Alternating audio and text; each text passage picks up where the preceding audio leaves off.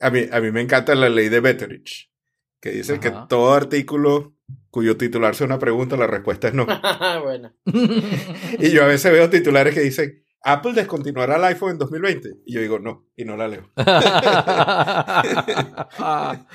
Qué bueno está eso. Esa es la ley de Betteridge, que le voy a poner el link ahí en las notas.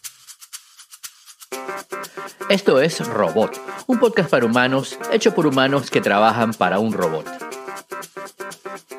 Y este es el episodio 210 de Robot, titulado Si no les gustan los musicales, no se molesten. Hoy es 19 de junio de 2019 y en esta ocasión los acompañamos Julio Epp, Ricardo Román y Guillermo Amador. Pueden encontrarnos como siempre en revistelrobot.com o en nuestras cuentas en Twitter Revista El Robot, Joep, Romansaurio, Segranier y Modulor tontos, locos y sabios por igual.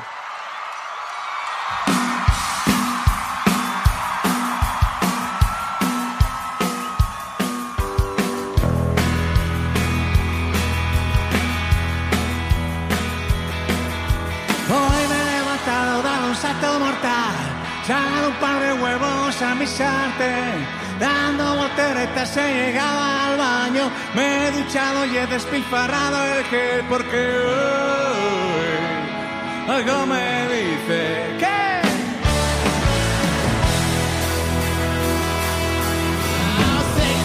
tengo algunos enemigos, pero esta noche no podrán contar conmigo porque voy a convertirme en hombre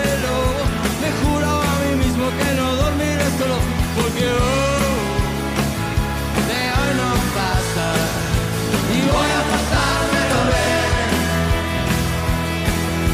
Voy a coger mi pelo los que hacen afición y arrastrar la casa con la sonrisa puesta. Mañana ya sí puedo dormir a la siesta, pero esta noche no, esta noche no, esta noche. no me dices. A. Bueno, vamos a ver ¿Y qué encontramos en esta agendilla de teléfono? ¿Qué se sabe? Marta, María del Mar, Ana, Irene estará, no sé.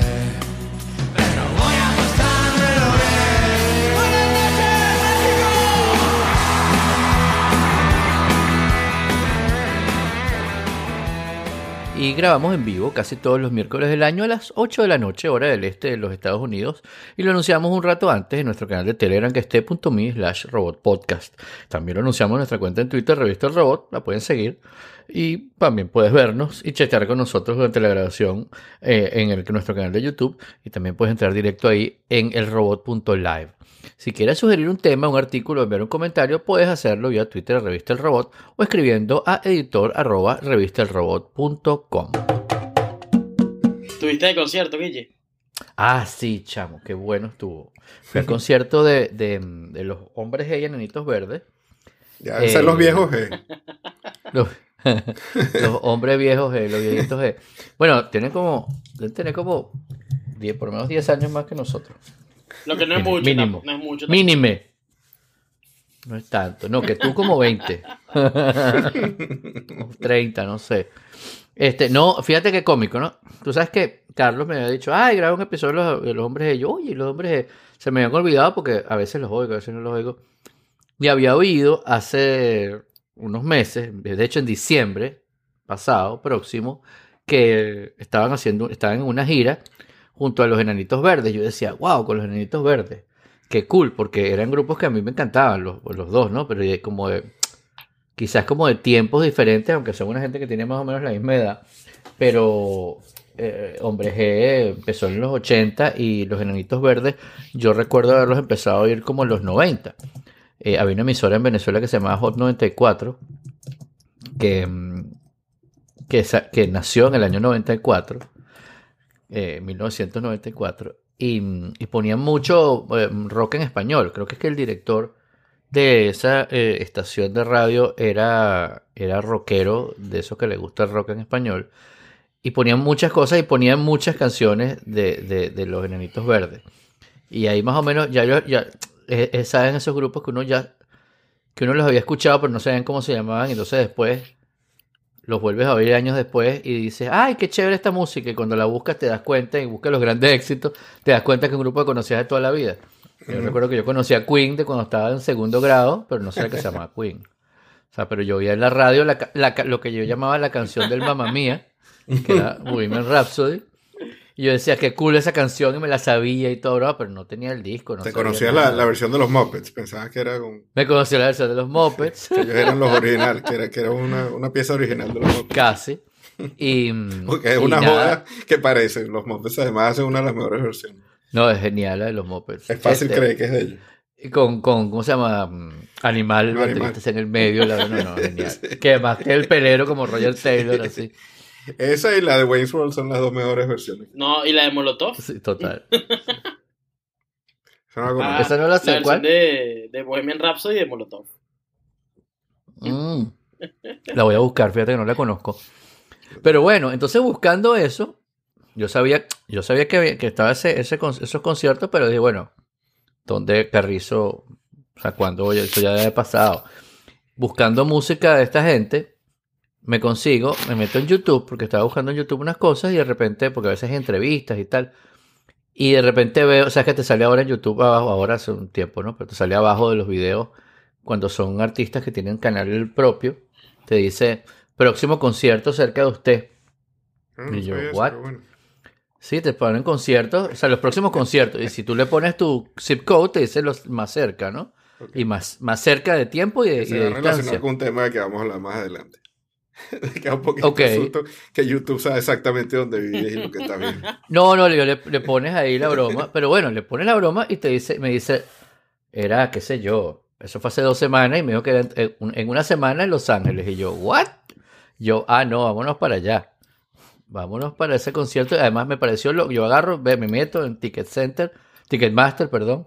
Ticket Center se llama el de Venezuela. Ticketmaster, que me parece una porquería, Ticketmaster, pero dije, bueno, vamos a darle otra oportunidad. Oye, ese es otro tema, Ticketmaster. Sí, y más o menos se portó bien, porque bueno, eh, lo gracioso es que eh, por la zona donde está, el estacionamiento es muy complicado y yo opté por, por pedir ballet parking este, prepagar ballet parking para asegurarme de tener oportunidad de usar el ballet porque costaba 10 dólares más que estacionarme a tres cuadras que el estacionamiento donde está, que, estaba disponible. Eh, además después salir y tal, no sé qué en la noche. Y yo dije, no, no, vamos a agarrar esto. Entonces las entradas, que las compro por internet, y en la aplicación, y las puedes comprar también en la aplicación en el teléfono, las entradas tienes que, que, que iba a decir que pick up, que recogerlas en, el, en la taquilla, ¿no? Y, o sea, no las puedes recoger. El famoso Will Call. Que, Will Call, sí. ¿Qué, que, significará eso? Que, que me estaba preguntando yo eso cuando ah, claro. Guillermo va a llamar y buscar su entrada. Exacto, Will Call.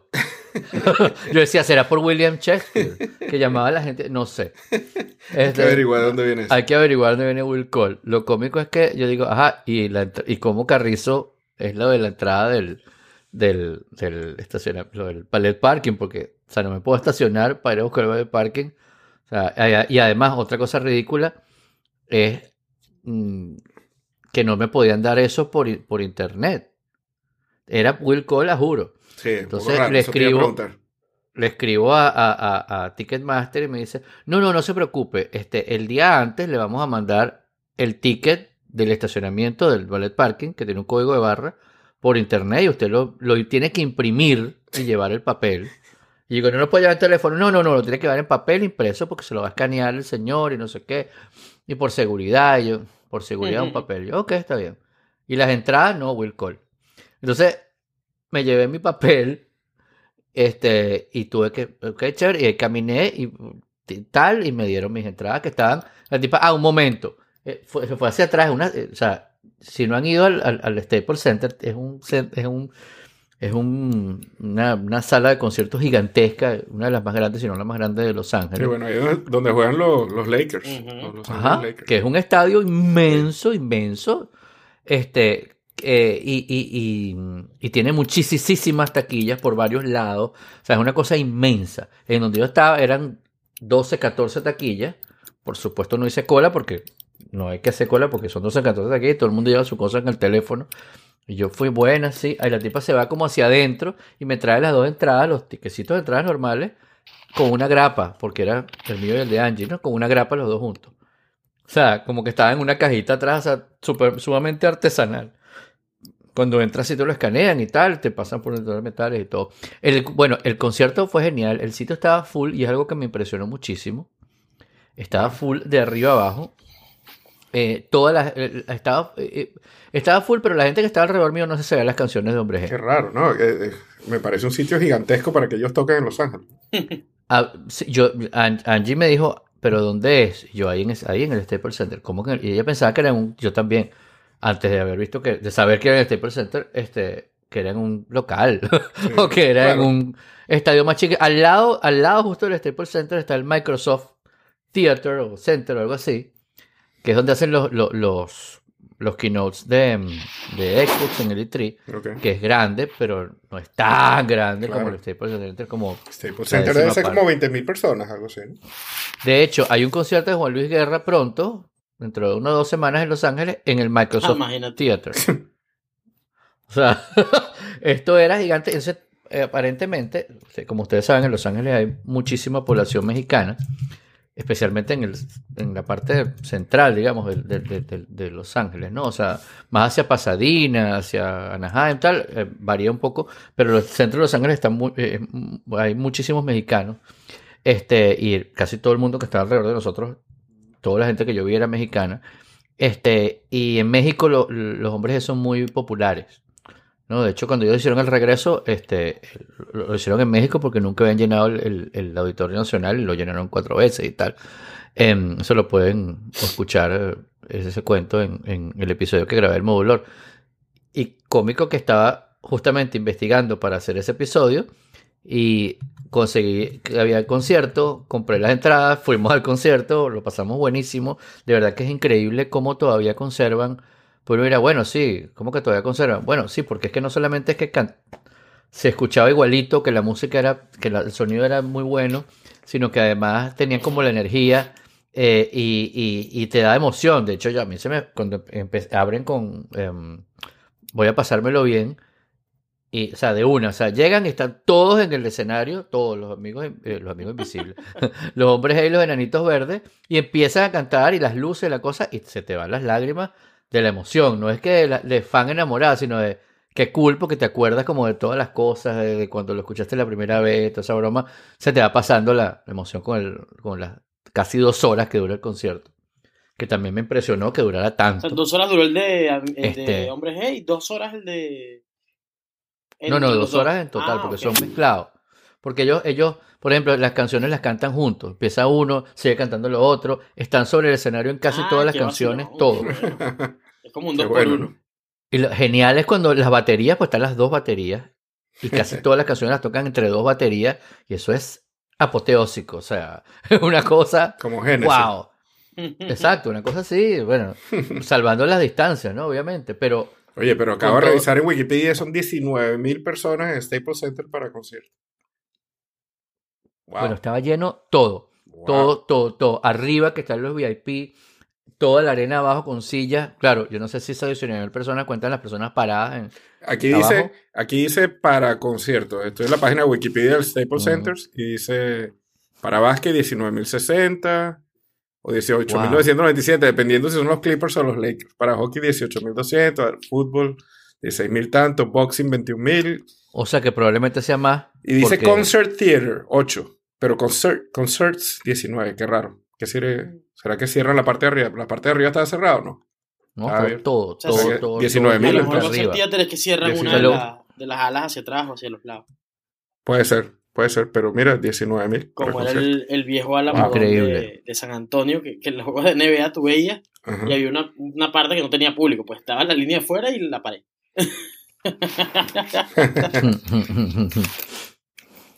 No, y bueno, nada, si tienen curiosidad por, por, ver cómo era el concierto y no están cerca de una sala de esas o no quieren ir o no les da la gana, pero tienen la curiosidad todavía, en, Apple Music está, buscan, se llama, la gira se llama Huevos Revueltos.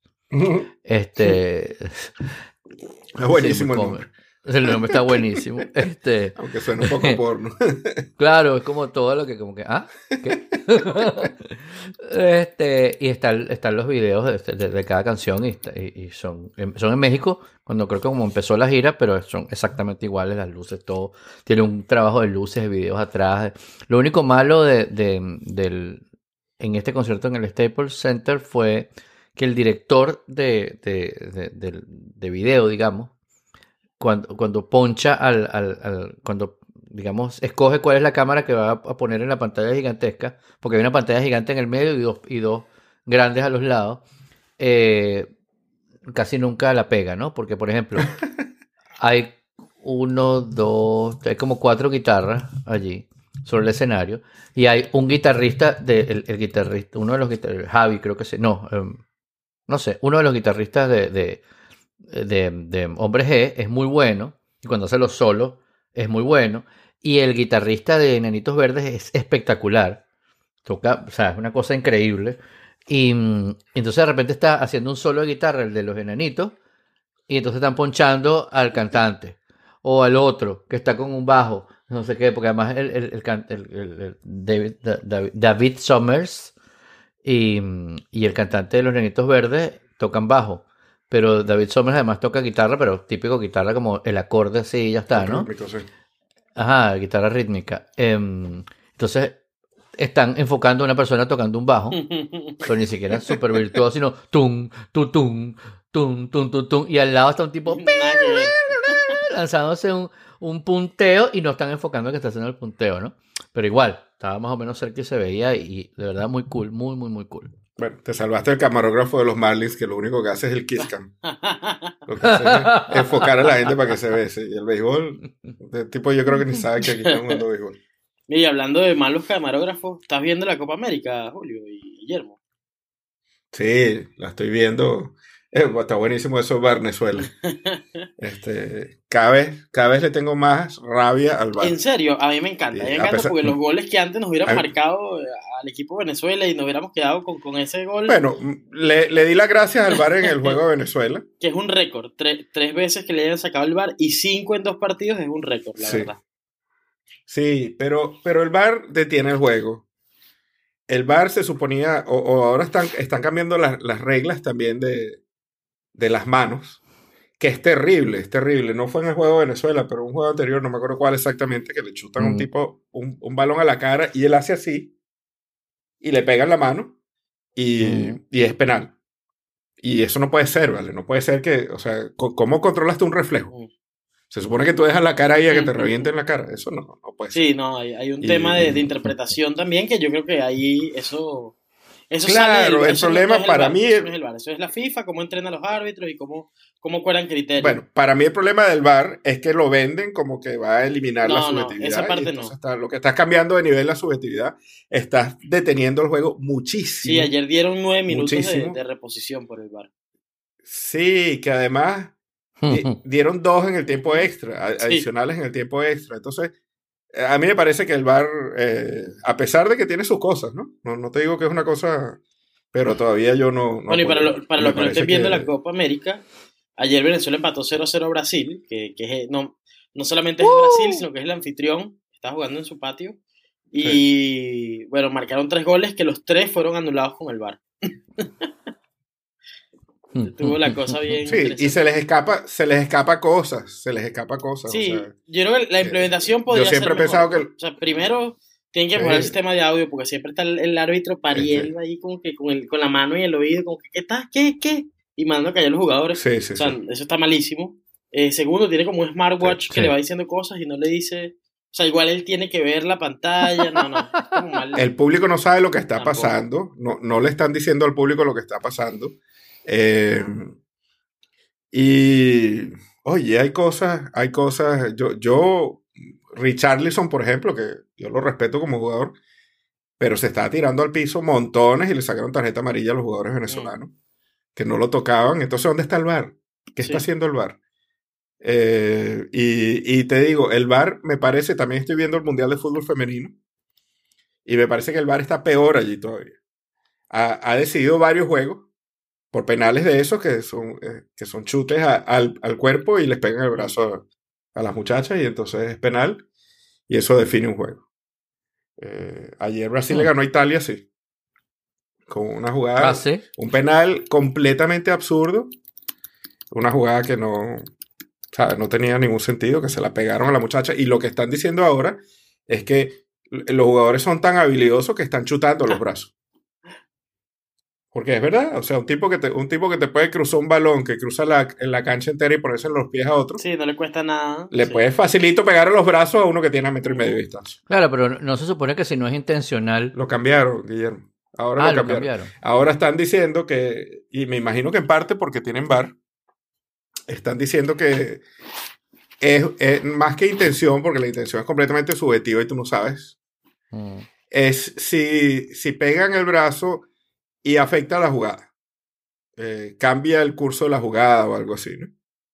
Y, la otra cosa es si los brazos eh, agrandan el tamaño del cuerpo. Entonces, eh, bueno, pero las dos son terribles porque una es si a ti te pega un pelotazo, la jugada, el balón va a cambiar de, dirección.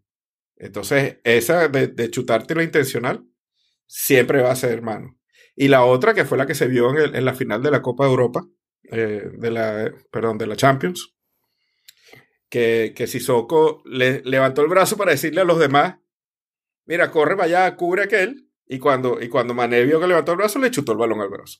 Como les digo, un jugador de esa habilidad, a metro y medio, no pela un brazo. Penal. El tipo estaba hablando para allá. Eh, mira, cubre aquel. Pum, se la pegaron al brazo. Y ese gol en el minuto 4 y se acabó. La final de la Champions, uno de los juegos más aburridos de, muchísimo tiempo, después de haber tenido dos semifinales increíbles, gracias a esa nueva regla con la mano.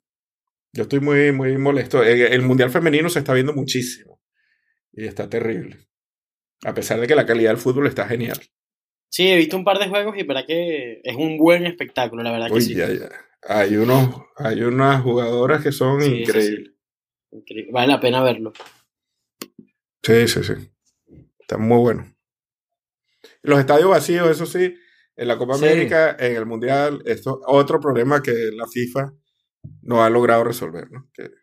y, eso me recuerda a lo que estábamos hablando antes, porque eh, hablando de Ticketmaster, hace veintipico de años había competencia en ese mercado. Existía Ticketmaster, existía Tickettron y habían otras, y Tickettron era el líder.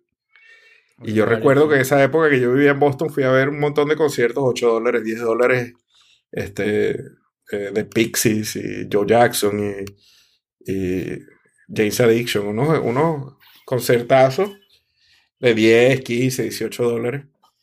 Y de repente Ticketmaster empezó a revender las entradas de Ticketron. Compraba las entradas de Ticketron y las revendía. Y como el mercado lo aguantaba, empezó a subir los precios. A subir los precios y después quebró a Ticketron y se convirtió en un, eh, casi un monopolio y, pone los precios que le da la gana y por eso hoy en día un concierto de estos mismos artistas está de 70 dólares. ¿Ustedes vieron el documental de Pearl Jam? Nunca lo vi. Pero tengo, la historia del... Ese cuento. ese cuento. No, no ese cuento, pero sí del, del, del duelo que tuvo Pearl Jam con... En esa época... En 94, por ahí. Sí en esa época hubo dos o tres. Pearl Jam fue uno de los más famosos. Pero hubo dos o tres artistas grandes que, creo que R.E.M. también suspendió su venta por Ticketmaster y hubo dos o tres más que lo hicieron, sí. Pero eso fue este, una causa perdida y no pasó nada. Ticketmaster se quedó como. Además, tanto que pelean con todos los monopolios de, que hay por ahí en medio y que son pseudo monopolios Ticketmaster es una cosa, como ya mencionó Julio, le ponen el precio que le da la gana. Que, aguante el mercado. Además que son súper estafadores, porque los tipos agarran y te dicen, yo me acuerdo hace unos años, cuando viví en Miami, eh, compré unas entradas para un concierto de Madonna, que era tres meses después, en el American Airlines Arena. Entonces, salieron caros, salieron, vamos a decir que salieron 300 dólares cada uno. Por decir un número que ahorita no me acuerdo bien, pero para, para ejemplificar lo que quiero explicar. Entonces, ok, el concierto pasó. Ah, y Madonna tuvo que cambiar la fecha del concierto. Lo suspendió, mentira, lo suspendió y dijo, bueno, este, no sé, probablemente sea en enero. Yo los había comprado como en julio para ir en agosto, que era cuando era la fecha. que, era, que se lo estaba dando Angie por su cumpleaños. Y entonces, ah, ok. Entonces lo pasaron para enero. Si acaso en enero van a, en, en diciembre, enero van a decir. Y yo dije, no, mira, ¿sabes qué? Dame mi plata. O sea, son 600 machacantes verdes ahí y, dame acá. Y yo le digo, bueno, sí, devuélveme mi plata. Ah, bueno, este, no hay devolución, sino que este, los revendemos. O sea, los ponemos a la reventa por ti. Sí. Ah, ok, yo dije, bueno, hasta voy a ganarle plata, dije yo. No, no, no, no, no, papadito. Ellos le van a volver a ganar plata. Porque ellos te cobran por ponerlos a, revender, te cobran por el servicio de, pasarte la plata y te cobran, te, cobran, te cobran, te cobran, te cobran. Al final me dieron como 200 por cada uno de los bichos. Ellos, ellos cobraron dos veces por el boleto, por el mismo boleto. La segunda vez cobraron más. y a mí me dieron tal. O sea, ellos hicieron negocio con mi plata. Es increíble, es increíble. Esos tipos son... Sí, muy tranquilos, salud. Ah, ok. Bueno, el, el, la clave de, del negocio de ellos siempre fue revender. Eh, ellos, ellos se dieron cuenta que ellos eran los mismos revendedores. Y eso fue lo que ellos hicieron con, con Ticketron. Pues. O sea, que, que los revendedores se paraban en la entrada del concierto y, y, se dan cuenta que el, el, capitalismo salvaje, pues que, que los precios aguantaban, aguantaban mucho más. Y entonces ellos lo venden a lo que aguanta el mercado. Y tú te metes en, en, Ticketmaster a buscar unas entradas y, no hay no hay un precio fijo, ¿no? No es como que en primera fila valen tanto, sino que tú tienes dos asientos en primera fila que son precios completamente diferentes. Porque ellos están mm. revendiendo a lo que aguanta. Bueno, hay una. Es impresionante. Eh, una frase famosa de un presidente de aerolínea, no me acuerdo qué aerolínea, que él decía que si salía un avión y había dos personas que habían pagado lo mismo por el ticket de, del vuelo, él había fracasado en su trabajo. Porque la estrategia de precios es tan agresiva que no, no, deben haber dos precios iguales en todo el avión. Imagino que, que lo mismo hace Ticketmaster. Sí, bueno, fíjate que en el Mundial Femenino no venden entradas en los estadios. Entonces los estadios están vacíos y si tú vives en París o vives en Lille o vives en Lyon y quieres ir a ver un, estadio, un partido, no puedes. No puedes ir al estadio, oye, hoy no tenemos nada que hacer, vamos a un juego. No puedes. Una locura. Entonces los estadios vacíos. Y la otra cosa es que venden las entradas eh, por internet y no te asignan asientos juntos. Las únicas excepciones son para personas discapacitadas y para niños. No, pero qué terrible. si tú justificas que vas con Completamente, completamente. Una, una locura. Bueno, si la gente no va, y si no te lo regalaran, pero son caros. Y además asignan entradas. Por ejemplo, Inglaterra jugó contra Escocia y le asignan 3.000 entradas a cada, a cada país. Entonces tú, si eres fanático de uno de los equipos y no compras una de las primeras 3.000 entradas, tienes que ver y tratar de comprarlas por fuera. Entonces, por supuesto, Inglaterra, Escocia, que se pueden ir en tren a París, eh, vendieron las 3.000 entradas como en 3 segundos, ¿no? Y el estadio vacío. Mm. Cuando esos dos equipos llenarían los estadios. Fácil, 60.000 personas. Si le das 30 en vez de 3, lo llenan. Claro, pero además están, están promoviendo la, la, reventa, ¿no? Sí. No, y no les interesa a la gente en el estadio, lo que les interesa son los sponsors y la televisión. Sí, tal cual. Sí. Es terrible. Sí, pero qué feo se ve no, el, partido de, fútbol o un concierto con cuatro gatos Venezuela, Perú estuvo terrible, no había nadie en ese estadio, o sea, pero era, era ridículo. imagínate. todo el piso de abajo, o sea, el piso de arriba sí estaba medio lleno. Eh, pero todo el, anillo inicial de, de asientos totalmente vacío. Increíble. No, muy mal. Incluso el de Venezuela-Brasil, siendo local Brasil, eh, estaba vacío el estadio. No, estaba vacío, imagínate. Hoy Qatar le hizo un partidazo a Colombia y perdió con un gol en el minuto ochenta y pico. No, juegan bien los de Qatar. 89, algo así. Y habían dos, dos fanáticos de Qatar en el estadio. bueno. Eso sí es loco, ¿no? También esos equipos eh, invitados. Japón, Copa América, Japón. Ah, tenemos un problema que somos 10 ah. países de la Confederación. Y con 10 países nos salen grupos de 4. Claro, por eso, pero el grupo de hoy, chao, se acabó. Terminar una semana, no vamos. la, verdad es que la Copa América debería ser América completa. Sí, pero hay dos conferencias y buena suerte con que la CONCACAF. Es terrible se une la Comecol. Y esa, la Copa de Oro esa que están haciendo es de la otra confederación. Es de la otra, sí. ¿Qué? Y a la vez. que también es terrible porque, porque ahí tiene O sea, en América completa, imagínate si metieras a Costa Rica y metieras a México y Estados Unidos. Ahí tendrías. ¡Qué risa! Y a Jamaica tendrías. Sería casi, un, casi una Copa mundial, América increíble. Casi mundial. Sí, casi mundial. Claro, pero sería genial. Sería, sería chévere. Pues. Iríamos nosotros a ese semimundial. Sí. Ay, no, no, no, no. Pues bueno, nada, las estafas de la gente. Y por cierto, nuestro amigo Ricardo Sie eh, eh, un artículo en Robot, eh, lo dejamos en las notas, pero si entran a Robot lo consiguen rápidamente en revistarobot.com, hablando del clickbait un poco, pero también como de sus otras degeneraciones, ¿no? El artículo se llama ¿Cuántos clics vale la verdad? Y está bien chévere, si no lo has leído, denle una ojeada, porque te habla de que antes los medios de comunicación tenían como función básicamente comunicarte las cosas, ¿no? Informar, ser, eh, eh, em, la información veraz y todo este cuento, ¿no?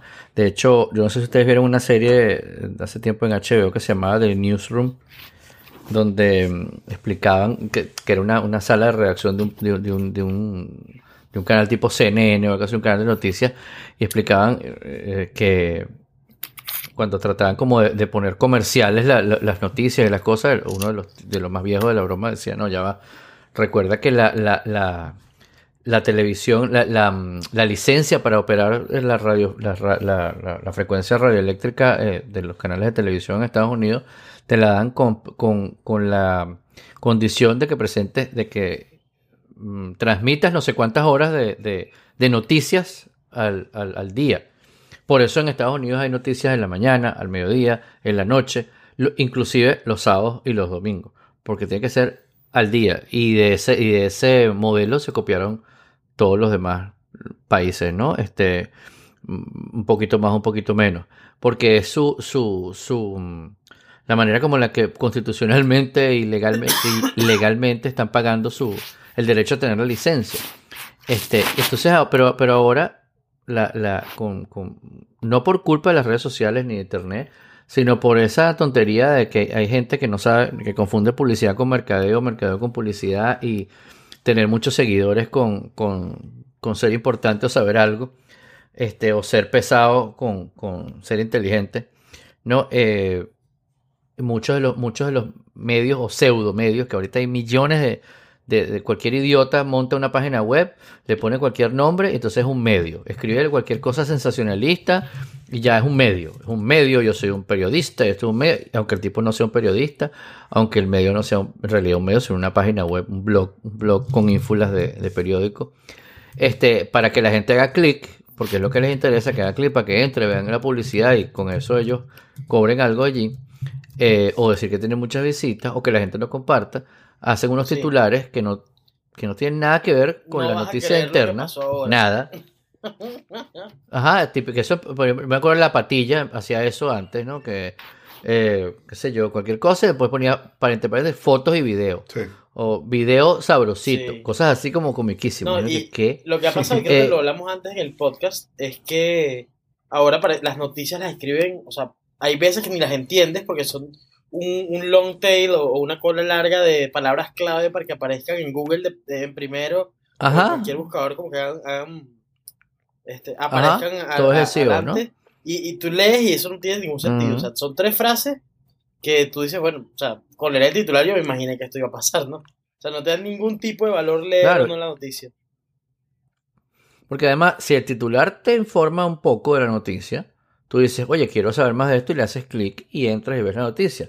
Pero ya a mí, me pasa que ya yo no le hago clic cuando veo que el titular es como tendencioso. Digo, ah, no le hago clic. Lo busco por otro lado. Lo busco en el search de Twitter. Lo busco en cualquier parte, pero no me meto a ver un titular tendencioso porque sé que va. A veces inclusive me meto para. por, por, por gusto, para saber eh, eh que, real, que realmente es lo que dice, que trato de decir y, contestarle. Este es un titular tendencioso, les debería haber vergüenza, no sé qué, tipo vieja del cafetal, no, ni siquiera el cafetal. Sí, porque ponen cosas como, qué sé yo, Ricardo, eh, eh, eh, Ricardo odia a Apple y le declara la muerte al, al, sistema operativo macOS. y entra. Ve a quién le declaró la guerra al sistema operativo OS y, y anuncia su desaparición. Exacto.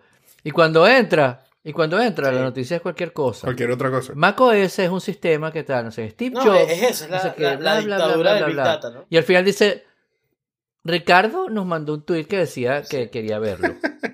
¿Qué? A mí, a mí me encanta la ley de Betteridge, que dice que todo artículo cuyo titular sea una pregunta, la respuesta es no. bueno. y yo a veces veo titulares que dicen, Apple descontinuará el iPhone en 2020. Y yo digo, no, y no la leo. Qué bueno está eso. Esa es la ley de Betteridge, que le voy a poner el link ahí en las notas. La ley de Betteridge. Estoy anotando aquí para... Mira, este, no, entonces, bueno, el artículo está muy bueno porque explica un poco eso y da varios ejemplos. Uno de los ejemplos que da es el de la polémica esa tonta que hubo ahorita de con Carolina Herrera que lanzó unos vestidos que tienen que ah, los patrones con colores similares a la inspirados en la, en la, en los textiles mm, mm, mexicanos. Y entonces eh, salió López Obrador a decir que era apropiación cultural y bla bla bla bla bla. O sea, típica también cosa que también hace mucha gente que les gusta usar las palabras y las cosas de moda para estar en los, para estar en los topes. Por ejemplo, cuando hace unos días fue el Día del Orgullo Gay, eh, perdón, LGBTN, no sé qué, este, porque le van agregando letras y, me parece fabuloso. Y había gente que en todo el año no hay ni una publicación que ponen, nada que tenga que ver con eso. Y ese día todo tenía que ver con el orgullo gay, no sé qué a matar, hay que defender, hay que ayudar, eh, un país me quotes, cosas, videos, lo que tú quieras, para meterse en la ola de la, de la cosa. Y yo entiendo que si está el Mundial de Fútbol, o la Copa Mundial de la FIFA, como hay que decirlo, eh, eh, con el copyright, todo el mundo quiere meterse en eso y aunque no puedan decir Copa Mundial de la FIFA, hablan de fútbol, hablan de equipos del país, hablan de pelotas, sacan la pasión de no sé qué tal. Y yo entiendo, yo entiendo que Coca-Cola, bueno, Coca-Cola es la única que, lo hace porque sí, porque además es la patrocinante de, verdad. Pero yo entiendo que, qué sé yo, cualquier marca X de bicicletas, el rayito, quiera meterse en eso, aunque no tiene nada que ver, pero bueno, es deporte y nosotros también hacemos deporte y eh, la pasión del fútbol, mm, cortesía de bicicletas, el rayito. Yo lo entiendo. Pero que, que cualquier influencer o cualquier inclusive político, artista, tal, y todos al, unísono, tengan que usar las palabras clave, los keywords de, que estén de moda ese día, a juro, sobre todo cuando son de cosas que ya tienen que ver con, cómo se comporta la sociedad y tal, me parece terrible. Me parece terrible que se quieran pegar de las noticias también. Porque es el problema, tú te puedes pegar de, de, una práctica hace tiempo que recuerdo que hacían alguna gente que se pegaban del hashtag de, que estaba de moda, ¿no? Entonces, cualquier cosa le ponían ese hashtag para cuando la gente estuviera buscando el hashtag aparecía en los resultados de búsqueda, ¿no? Si no estás haciendo nada, o sea, si estás en el mismo evento, pero tú tienes tu propio hashtag, pones los dos y bueno, así te pegas. Pero si no tienes nada que ver con el evento y lo pones, eres un pirata.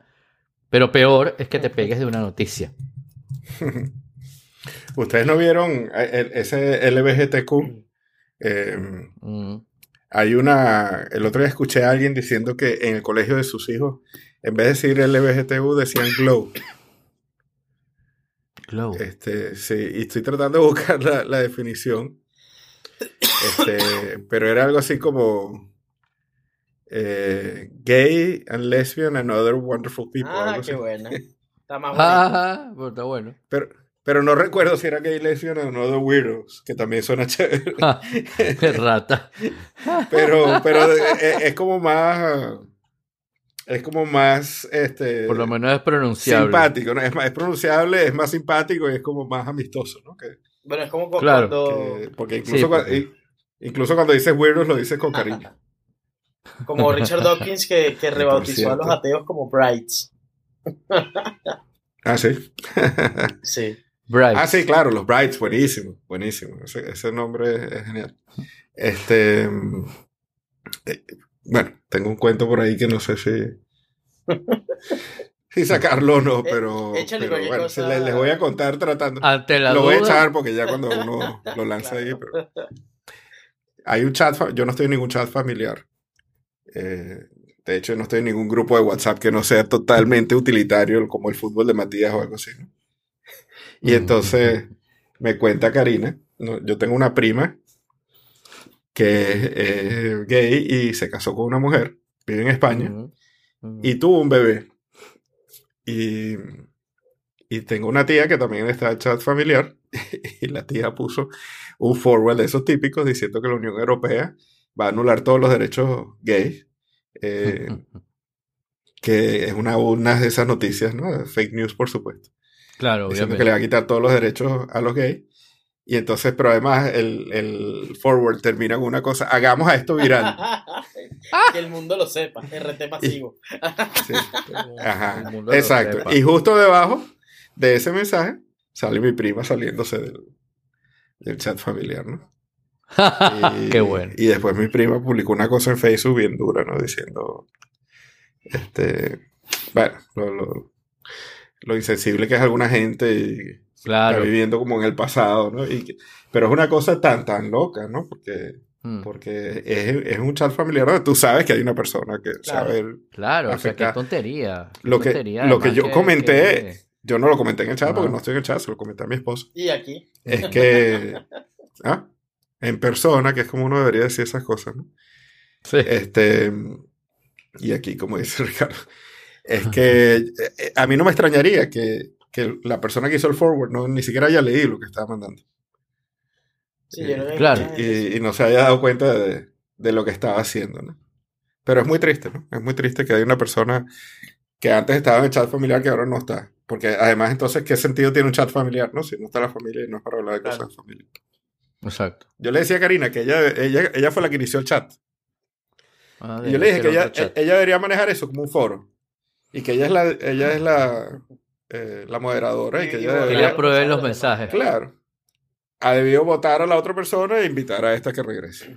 Esa es una buena idea para A la ofensora e invitar a Hay la que ofendida. preguntarle, hay que pedirle a WhatsApp que, que, que haga eso, ¿no? que sean foros.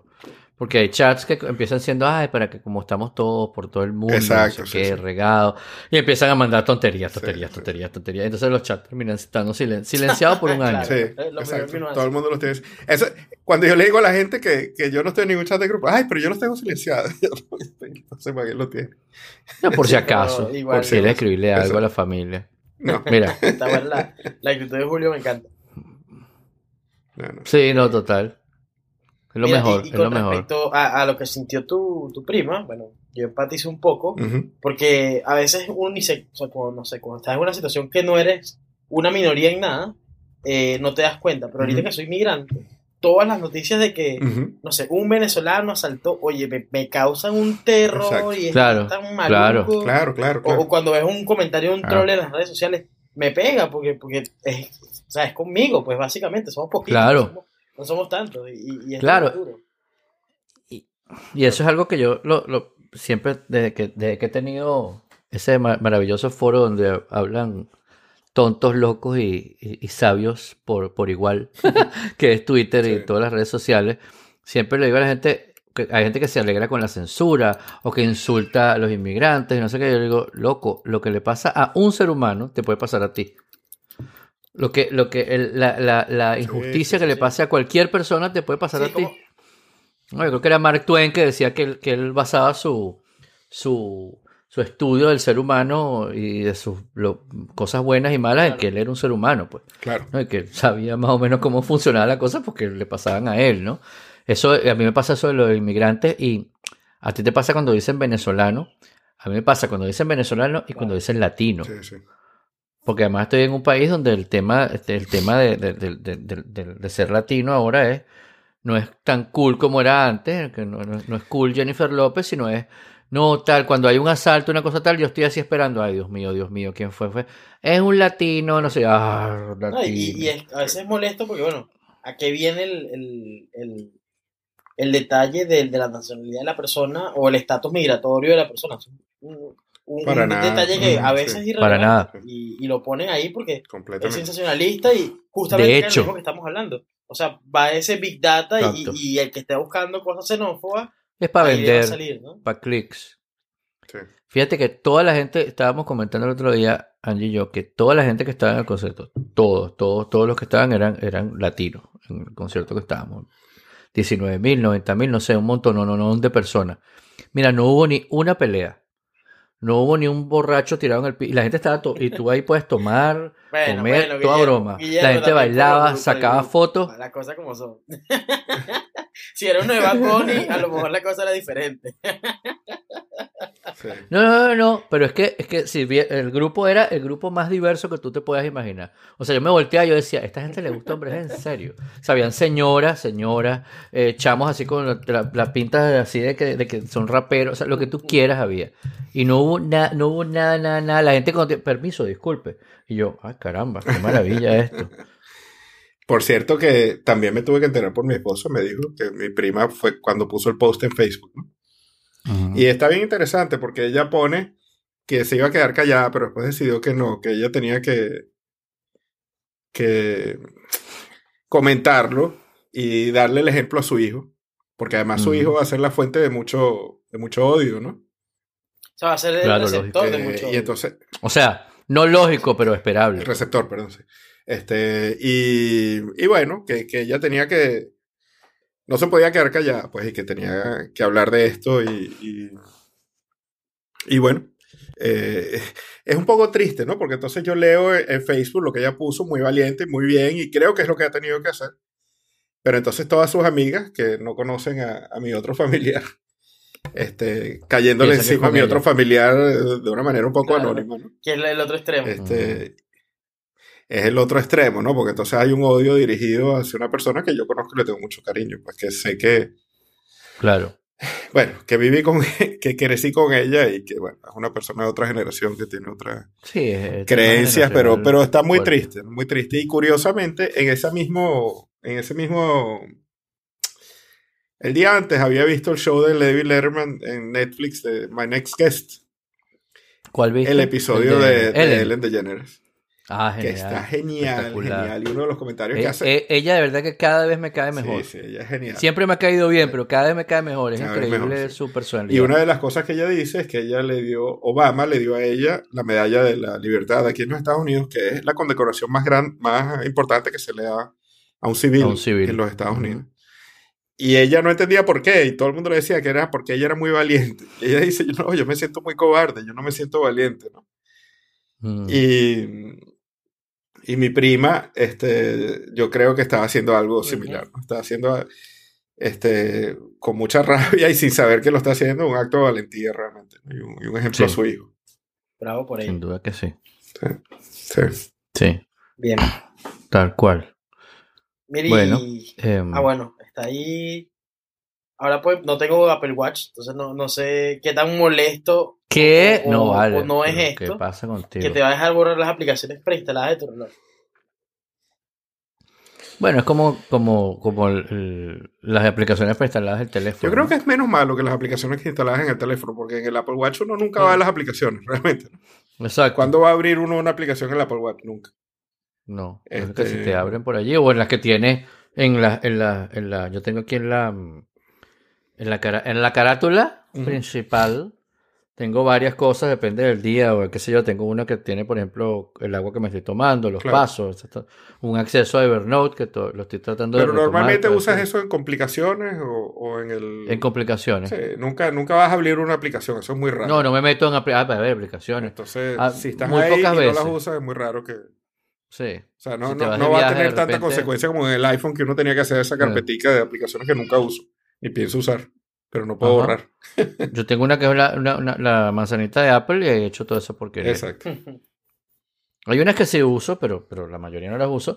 Pero esta te va a dejar borrar, desde el WatchOS 6, te van a dejar borrar esas aplicaciones. No estoy muy seguro si es igual que en el teléfono, que en realidad no las borra, sino que las... Debe ser igual. Las, quita el espacio de, la memoria y lo deja en la nube para que tú lo puedas descargar de vuelta.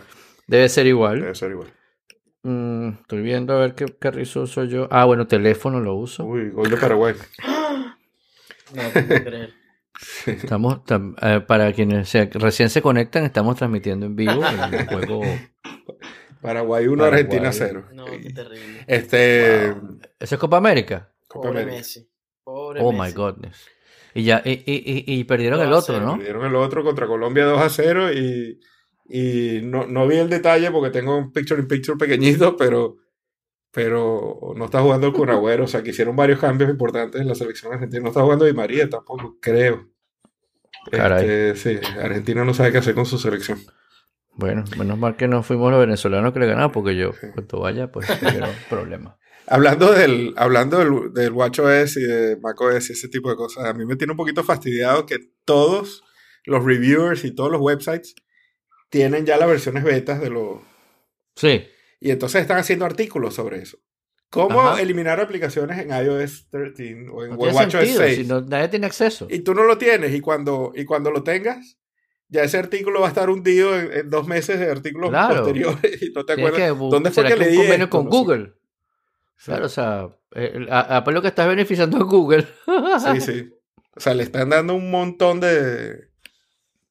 de yo, yo leo mucho iMore cuando quiero, porque creo que René Rich y iMore están haciendo un muy buen trabajo de hacer guitas sencillas, ¿no? A veces, a veces no me acuerdo cómo, cómo eliminar un perfil en el iPhone o cómo, ¿sabes? Activar un VPN, ese tipo de cosas. Y ahí los tienen, ¿no? Pero de verdad que los artículos son de tres meses antes de que tú le puedas poner la mano encima al sistema. Es un poco raro. Por cierto que te pregunto yo a ti, tú sabes que el, con el WatchOS tú puedes desbloquear la, la computadora sin meter el password, ¿no? Sí. Pero, o sea, yo, la, la de mi casa, o sea, esta que está aquí, yo lo acerco y ya está. O sea, me acerco, ni siquiera es que muevo la mano, sino me acerco y ya tal, ¿no? Correcto. Y chévere porque tengo varias cosas así seteadas. Pero la de la oficina, que también es una Mac, y también es un fastidio, porque yo me paro y me siento y me paro y me siento y siempre bloqueo la, la pantalla cuando me paro. Claro. Porque tengo mucha información ahí que no me interesa. Mucho, aquí la puedo dejar porque quien la va a ver, Angie y Santiago, pero en la, en la oficina pasa mucha gente por allí, pues, y hay cosas que lo quiero que vean, un, organigrama, una factura, X, un email, pues, mío, pues. Este, y las pantallas son burdas de grandes. este, em, pero entonces para activarlo, veo, veo, que no está activado y me meto en la, en la parte de em, las preferencias, System Preferences. Seguridad, sí. Security and Privacy. Busco seguridad, que estoy buscando aquí como el pad para... Security and Privacy y después la, Security Privacy. Y entonces entras a... General. general y aquí, en, este hay un botoncito que dice Allow your Apple Watch to unlock your Mac. En la que tengo en la oficina no está eso y el sistema es bastante nuevo. ¿Será porque no tienes eh, iCloud configurado en esa máquina? Tengo iCloud ¿Ah, configurado en esa máquina. Uh. Se me puse a buscar y aparentemente tienes que tener em, el Wi-Fi prendido. Que tengo el Wi-Fi apagado de allí porque el ah, Wi-Fi de la oficina, como está pegado a tanta gente, es lento y yo tengo esa computadora pegada al cable de red porque ahí voy volando, ¿no? Y si prendo el Wi-Fi, va a ir por la conexión del Wi-Fi y no por la del cable de red. ¿En serio? Si tienes los dos conectados, ¿no, no opta por la más rápida? Pues cuando lo he hecho es un desastre porque... Sí, es raro. Sí, es bien extraño, ¿no? Este, entonces no sé, no, no, voy a, no, no, le he puesto mucha cabeza porque yo fue que traté y dije, ah, hay que prender el Wi-Fi. Tengo entendido que Apple hace este tipo de cosas como el compartir el clipboard también y AirDrop con una especie de red ad hoc que, pasa por Bluetooth y Wi-Fi, que es una cosa propietaria de Apple. Y si no tienes mm. ambos prendidos, creo que no funcionan estas cosas. Ah, debe ser por eso, porque yo uso, por supuesto, el, el, el, copio en uno en el teléfono y lo pego en la computadora. Aquí. Eso es genial, eso es genial para. Es fabuloso, es, fabuloso. Es una de las mejores cosas que hay para compartir contraseñas, especialmente. Y para todo. Eso. Ah, te mando el link para que te conectes al Zoom. Y pum, en vez de mandarlo por esto, me lo mandaron a mi teléfono. Va, copio, pego en el browser, chao, se acabó. Eh, a veces tú te quedas así como. Y siempre que lo hago, digo.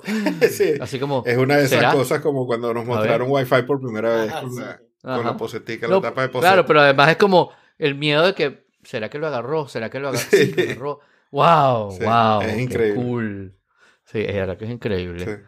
Lo que no es increíble, me parece horrible, que también está en nuestras notas, es, bueno, son las filtraciones, ¿no? lo he visto ya en varios sitios de las nuevas cámaras del, del, iPhone, qué sé yo, 11 será eso.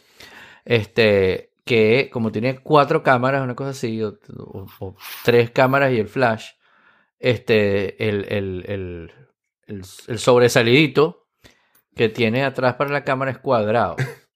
Es tan feo. Sí, me pareció horrible los de, los de Samsung, que son que si una tira por el medio, o un cuadrado en el medio. Este tiene un cuadrado de un lado que, wow, parece que ustedes se acuerdan esa cosa que se llama mm, ese dispositivo inalámbrico que sirve para como localizar tus cosas. No lo, ¿Cómo se llama? no lo El consigues. Yo te regalé uno, Julio. El Tile. El tile. El Tile, ajá. sí. Estoy buscando porque aquí los tenía. Ah, aquí está el tile. Este, el- como el tile, es como un tile, como le hubieras pegado un tile a la parte de atrás del teléfono. Así mismo. Horrible. o sea, Sí. Sobresalido, terriblemente feo.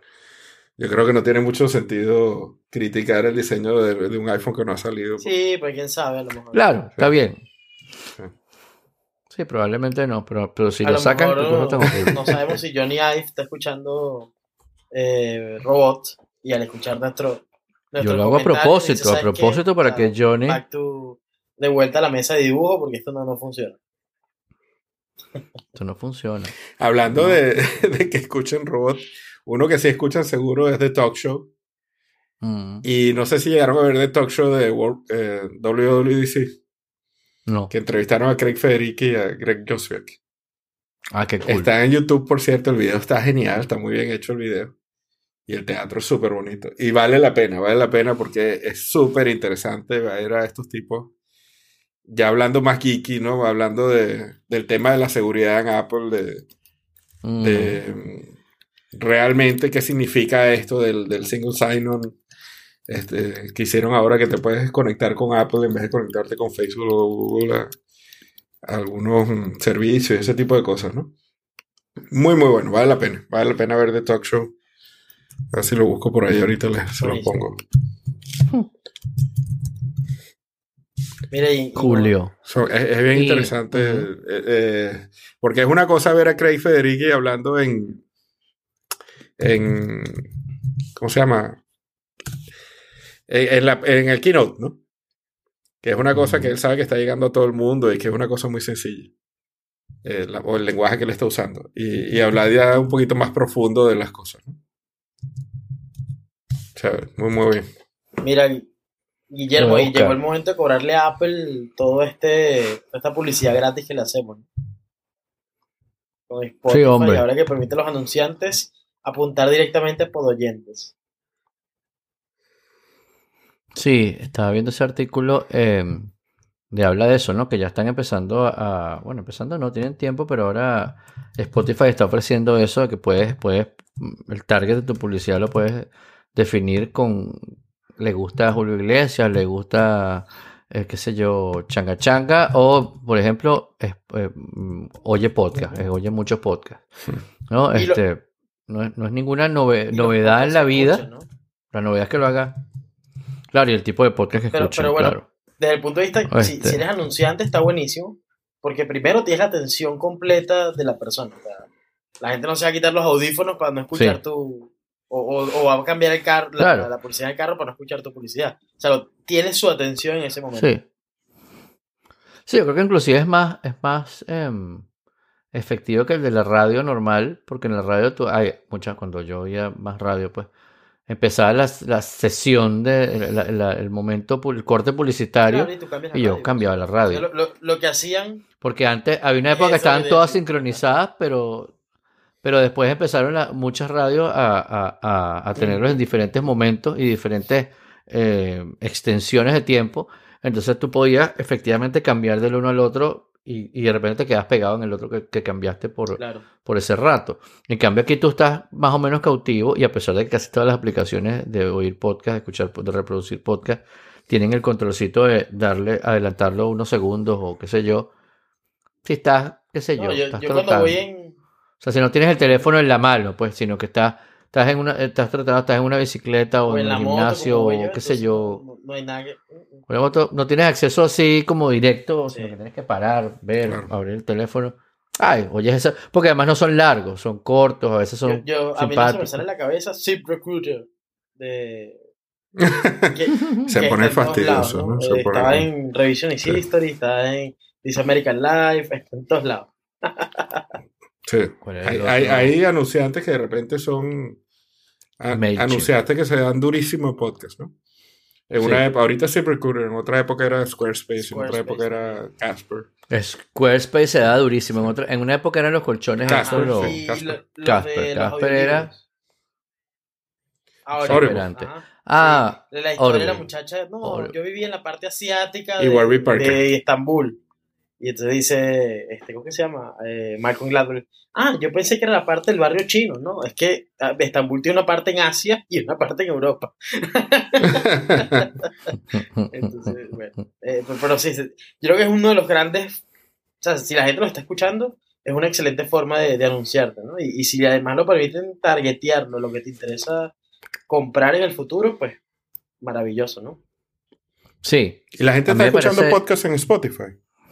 Sí. sí yo lo hacía hasta que eh, dejaron de actualizar Modulor, entonces me cambié a, ahí sí configuré todo en el, en el Apple Podcast que trae el teléfono y lo escucho ahí ahora. Yo, fíjate, yo escucho mis podcasts, en muchos de los podcasts los escucho en, en mis podcasts, quiero decir mis podcasts favoritos, ¿no? En Overcast. No, eh, algunos en Overcast, pero por ejemplo Robot y el modulador lo escucho en, en, la aplicación de podcast de Apple para que guarde allí el como el registro de que hay un este este tonto lo escuchó 100%, ¿no? Este para las estadísticas, ¿no? Porque es el único lugar donde las estadísticas valen para algo, ¿no? Eh, o van a valer o qué sé yo. Em, ¿Y qué estaba diciendo yo? Mm. Estábamos hablando de dónde escuchas podcast. ¿sí? Porque escuchas podcast en. Ah, ok. Este, no, los lo, escucho allí por, por, por, por, por esa razón, ¿no? Los, que son los propios. Pero en el caso de, en el caso de Spotify casi nunca lo escucho allí porque la, la, la interfaz me parece fastidiosísima. Desde hace un tiempo, cuando me mudé, me mudé de un, un, un una un servicio que te daba como unas analytics que estaba probando con Modulor, me, dejé de pagarlo, dije, no, esto no me sirve más. Y, dije, mira, no, gracias, sáquenme de aquí. Entonces después lo dejó de actualizar en Spotify, le escribí a Spotify, me contestaron ahí mismo, ah, es que tiene un problema con el, con el RCS, que así que reinstalé el sitio web completo, una cosa así, y la cosa sigue mal funcionando, no, hmm. no he pensado qué hacer para, para repararlo. Pero, pero bueno, en fin, eso. Creo que, ah, me acordé, creo que la, la, cada día más la, la, la, gente se está dando cuenta de la importancia de los podcasts. Como siempre también, así como la gente se pega en las noticias para ser relevante, hay un montón de gente que no tiene la más mínima idea o que más bien son gente de radio o algo así, que tienen ya su, su, su, su base de seguidores y no los estoy equiparando al que no tiene la menor idea. Este, y también tienen un podcast. Entonces hay una gran, un gran boom ahorita de podcasting. Hay un montón de, de podcasts de gente que, que, era famosa ya. Hay un montón de podcasts de gente que no, que dice, ah, tengo que tener un podcast, porque eso es como la nueva red social donde me tengo que meter. ¿No? Yo tengo, tengo tal, tal, tal y podcast, ¿no? Este, para los que tenemos muchos años eh, eh, haciendo podcast o, o estando en cualquier red social, es como, bueno, X. Y, y, de hecho en estos días voy a, voy a publicar un artículo que se llama eh, Todos somos influencers. este, porque en realidad todos somos influencers, todos somos foodie, todos somos podcasters, todos, porque esa, estas plataformas lo que te permite, lo que permite es que cualquiera pueda acceder a publicar, no publicar, compartir, etcétera. Pero para mí mientras más mejor, porque siempre hay uno bueno que no lo está haciendo y lo está haciendo. ¿no? Yo, yo acabo de empezar a escuchar el podcast de Al Franken. Ok. Ah, genial. Y está muy, muy bueno, me gusta mucho. tiene que ver con política, pero el último episodio que fue sobre eh, Obamacare está genial, genial. Entrevistó a un tipo que cuando, cuando, no sé si ustedes se acuerdan, cuando lanzaron Obamacare, el, la página web se cayó y colapsó ah, y no funcionaba. Y este tipo es un tipo que no es un techie, pero es un tipo que, bueno, un gerente, ¿no? Y él, y él llamó a, a, no sé, a la Casa Blanca, no sé dónde Carrizo llamó, y ofreció su ayuda y dijo que él, que él podía ayudar y, le dijeron tiene que estar funcionando en cinco semanas. Y el tipo lo levantó y Obama lo nombró el, el encargado de Obamacare. Y el, y el tipo ahora tiene un, un proyecto que se llama algo así como... Ay, lo tengo abierto en el teléfono, estoy casi seguro, ya les, unos segunditos de podcast gold aquí, se los busco. Pero eh, tiene una página, aquí está, United States of Care.org, que es mm, como tratando de, él dice que, que, los Estados Unidos es un desastre en, en, bueno, todos lo sabemos, ¿no? sí. es en healthcare. Entonces él dice que, que es un, un, mezclote del... Que si, si tú eres veterano, estás en un sistema europeo y si eres eh, millonario estás en un sistema alemán y si eres pobre estás en el sistema de Cambodia.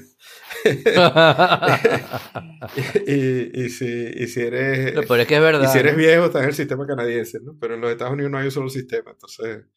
Pero está muy, muy bueno el podcast y muy bueno la... Y, y me encanta que Al Frank esté haciendo un podcast. Como, como otra de mis leyes favoritas, la ley de Sturgeon, 90% de todo es mierda.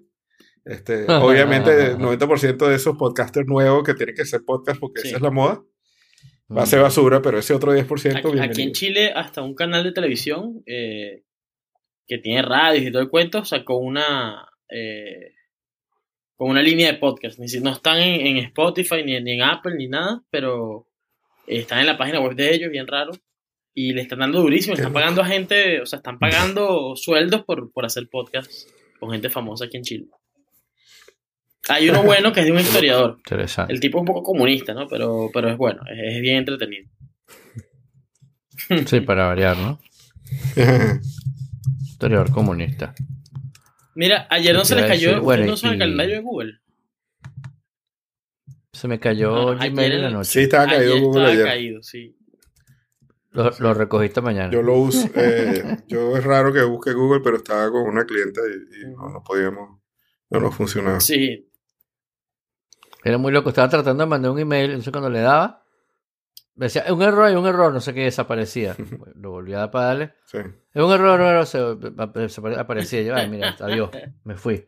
Esta mañana digo, oye, el mail que estaba mandando, me metí en los drafts, estaba en los drafts. Lo salvó en los drafts. Por lo menos. De repente lo salvó antes, justo antes que se cayera la cosa. Puede ser. Sí. Y, pero lo, que, lo que sí es que el que se le cayó eso se salva de, de, de, caer en la, en la también en el phishing de, de los invites de calendario, ¿no? Eh, un artículo que les damos ahí de Wired que habla de la nueva como moda de, de los que hacen phishing es em, em, tratar de engañarte a, través de, citas en el calendario, ¿no? Este que en esa, en esos lugares donde sale que si eh, confirmar o dónde o, dirección o qué sé yo, en realidad ahí, ahí está el, ahí está el, link para, el phishing, ¿no? Eh, hay que tener cuidado aquí en qué invitación de, de, de, calendario de cita acepta. Yo nunca acepto ninguna invitación de calendario.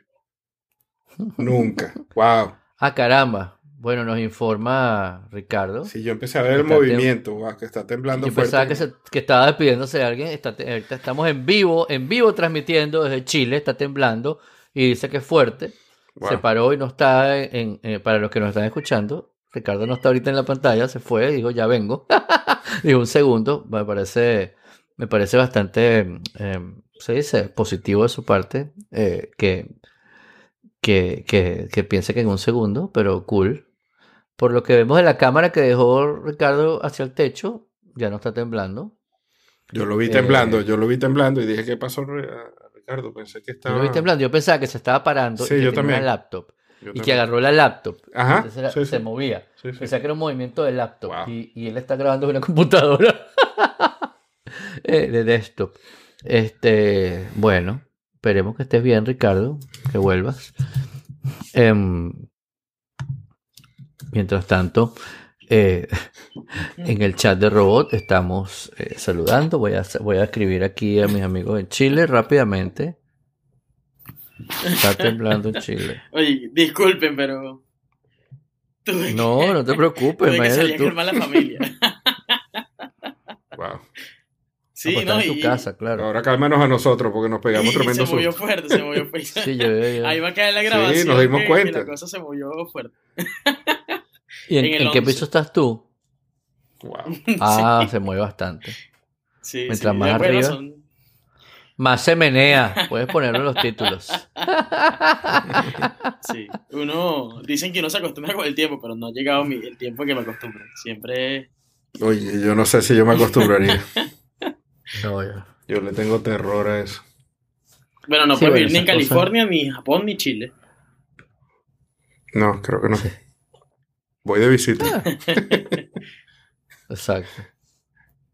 Japón y Chile. Tembló en Japón ayer. Qué broma. Bueno, este. Y otra cosa que, nos va a poner a temblar a todos. ¡Qué buen chiste! Es. Eh, por cierto, que ayer devolví un, un, copy que mandaron de una promoción para una cosa en México que decía algo de telúrico. Y yo dije, no, no, no, un momentico. Te agradezco que no, por favor. Ay, disculpa, no me di cuenta. Sí, sí, es que es para México. Ah, bueno, ok. Este, pero lo que sí nos está poniendo a temblar, insisto con el mal chiste, pero ¿qué vamos a hacer? Eh, no tengo otro, otra manera de entrarle a esta noticia. Es la, criptomoneda que está lanzando Facebook, que se llama Libra. ¿no? Que el símbolo es el símbolo zodiacal del libro, las tres onditas así. ¿no? Este, me parece bastante pavoso. ¿Cómo es que se llama la cámara esa creepy que te sigue de Facebook? Ay, qué La competencia del, Alexa. Ah, sí, sí, sí. Eso, eso, es lo que vamos a comprar con Libre. Exacto. ¿Cómo que se llama el, el, el show? El, no me acuerdo cómo se llama. Ah, Portal, Portal. Facebook Portal se llama. sí, algo así, Portal. Tú vives en Santiago, ¿verdad? Que tengo una amiga que vive en Lo Barnechea y le digo, ¿está temblando? Y dice, ¿en Chile? Eh, bueno, a lo mejor no lo sintió. Santiago. O sea, Lo Barnechea es Santiago también, la misma, como, o sea, la misma ciudad. Sí, pero está como, como decir que estuvieras en el placer. la montaña, claro, justamente. Sí. Más alejado de, de, hecho, del centro. Es pues. como el latillo, sí, algo así. Sí, porque las fotos que he visto son así todas como una montañita por ahí Sí, ahí en esas casas es, curioso eh, porque nada, siempre salen las noticias. Eh, bomberos van de emergencia a Casa de Barnechea a bajar puma de árbol. Como están cerca de la cordillera, siempre se les meten pumas y bichos raros. Sí, esa Cositas, detalles, pues. Es un poquito como aquí en Florida que siempre. Ya. El otro día, el otro día salió una señora que llegó a su casa y en la cocina había un lagarto como de dos metros en la cocina. Sí, eso sí es muy Florida, Florida. Ah, sí. Y el tipo se encerró en el cuarto y el lagarto estaba haciendo desastre ahí sí. que llegó Animal Control. No, no, increíble. Y también hay un videito por ahí de aquí en los parques, como hay mucho pantano, algunos mm. parques tienen como unos. Es como un pier, como, ¿cómo se llama eso? Un, muelle. Sí, un muelle. Eh, como un muellecito, pero eh, no es en el mar, es, es, sobre el área pantanosa, ¿no? Y, entonces hay una señora que va caminando por eso y son eh, caminos largos que tienen a veces como unas curvitas, ¿no? Y entonces hay una señora que de repente así, empieza a decir como, coño, coño, coño, coño. Y viene un puma corriendo y da la curva y ella se pega así. y el puma dio la curva y siguió de largo, ¿no? Le pasó por al lado de ella y alguien la estaba filmando a ella.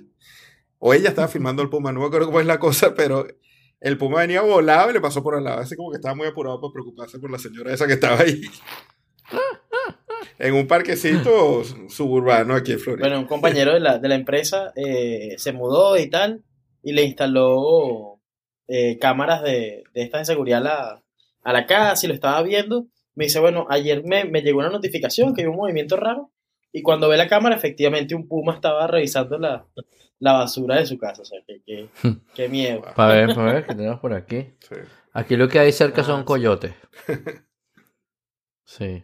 Muy cómico porque hay un montón de conejitos chiquiticos, chiquiticos y coyotes. Y yo digo que, es que no llegan grandes. claro. Coyote. Ay, snack. Wakata. Esos conejitos este... chiquiticos ese sabroso. Mira, y, esto lo escribí, esto lo escribí antes de, de que temblara. Y es que el, un, un, regulador en México no aprobó la compra de Corner Shop por Walmart. O sea, Corner Shop es una startup de Chile mm. eh, que la había comprado Walmart o mm. había dicho que le iba a comprar por 250 millones de dólares. Eh, porque tiene una, fuerza, una fuerte presencia en México y, y, en Chile, por supuesto, y en otros países. Es básicamente una aplicación que haces mercado por, por internet, ¿no? Y te lo traen a tu casa. Eh, y aquí es comiquísimo porque están los mercados llenos de, de gente con, eh, con la franela de Corner Shop que dice experto escogiendo palta, porque en verdad le dan curso de cuál es la mejor palta y no sé qué y todo eh, entonces, nada, está todo el mundo muy feliz en el, en el, ecosistema porque este era un exit bien, bien robusto y, y, una buena noticia para todos, ¿no? Y hoy anunciaron que no. que, que México, el, el regulador de México mandó a decir que, mira que no. Oye, pero qué chimbo, ¿no? Porque entonces, ¿qué hay? ¿Qué? ¿Qué? ¿Y la plata que Te imaginas que te diga que te va a comprar Google y de repente diga, no, no, porque va a crear un monopolio. ¿Qué? no, bien, bien, bien difícil. Y, y bueno, estos negocios, estos deals son cosas que llevan meses, incluso años, ¿no? Entonces el trabajo o se pierde o se pospone porque por un regulador que, que dice cosas como esta. Entonces... Claro, a veces, a veces quizás es también necesario, ¿no? Me recuerdo un tweet que leí en estos días que decía, tiene como una secuencia de, de años, que dice que Yahoo estuvo a punto de comprar Google en el año 2000, algo así lo viste. Yo lo retuiteé en estos días. Ajá. Sí. Por no sé cuántos billones. No, no. Cada vez menos. Ah, bueno. Y después Google iba a comprar Yahoo, dijo que no. Después Microsoft iba a comprar Yahoo, después. y ahora no vale nada. Comparado con lo que. Sí, es que era que Yahoo valía todo. Y quería comprar Google. Y ese Google le pidió un pelín más. Que si por un billón, dame dos. No, no, no, mucha plata. Ok. Después, este, no sé quién, Microsoft, que se le ofreció a Yahoo. Cuarenta y pico billones, algo así. Fue Cuarenta y pico billones por la broma. No, no me da la gana. Ok, después terminaron vendiendo por no sé cuántos millones. Eso, eso pasó también no con Netscape.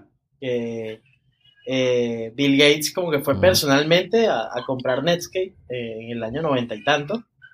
Y eran, o sea, le iba a comprar como por 40 millones de dólares y hacerles como un, este, Qué increíble un eso. trato especial a los, a los fundadores, que fueron empleados de Microsoft, todo el cuento, y los tipos les dijeron que no.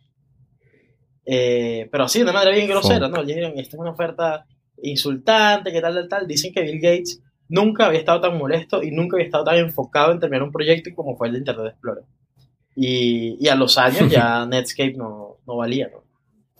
Había perdido cualquier tipo de, de valor de mercado. Bueno. Sí. Netscape era cool.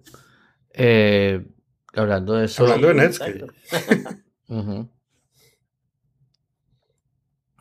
eh, Julio. bueno, este, yo ni siquiera me leí el artículo, pero este... No, pero sí. Claro, es que es que estamos eh, estábamos conversando, tenemos un par de artículos ahí, uno que habla de justamente de que que es el momento de cambiarse a un browser que te permita navegar en privado. Un artículo en Wired que nos habla de, bueno, eh, hay gente que usa DuckDuckGo eh, para buscar las cosas en vez de meterse en Google porque no quiere que le graben su, que le quede ahí guardado su, su, búsqueda, como por ejemplo eh, Julio. Este, ah, hay browsers que bloquearon los, los, los, los, los pop-up ads, hay otros que los están dejando ahora hay, hay, hay un montón como de, cambios que están habiendo siempre en el ecosistema de, browsers.